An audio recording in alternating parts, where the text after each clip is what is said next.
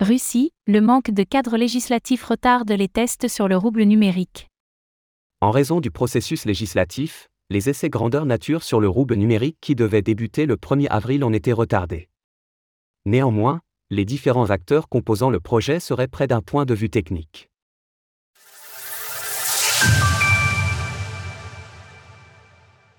Le rouble numérique prend du retard tandis que les tests sur le projet pilote du rouble numérique avec de véritables utilisateurs devaient commencer dès le 1er avril en Russie, ceux-ci ont été retardés en raison du processus législatif. En effet, le projet de loi initié au mois de janvier n'a vu que sa première lecture à la Douma d'État, et il faudra patienter jusqu'à une adoption complète pour commencer officiellement. C'est donc à horizon de fin avril, mais que se projette le nouveau calendrier, d'après les propos rapportés par l'agence de Prestas.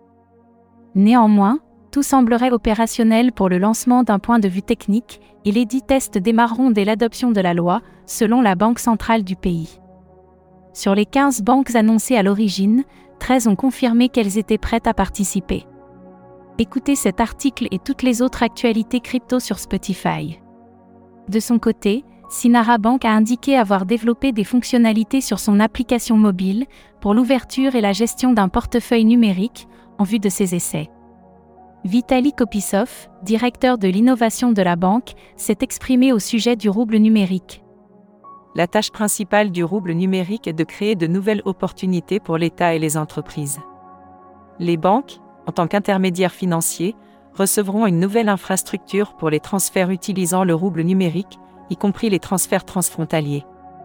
De nouveaux services seront créés, stimulant une concurrence accrue pour les clients du secteur financier. Malgré ce léger retard, la Russie reste en avance concernant ses travaux en matière de monnaie numérique de banque centrale, MNBC, en comparaison à d'autres pays. Ces travaux ont très certainement été accélérés par les problématiques de paiement transfrontalier générées par son invasion de l'Ukraine, causant sa fermeture à l'Occident. Source TAS.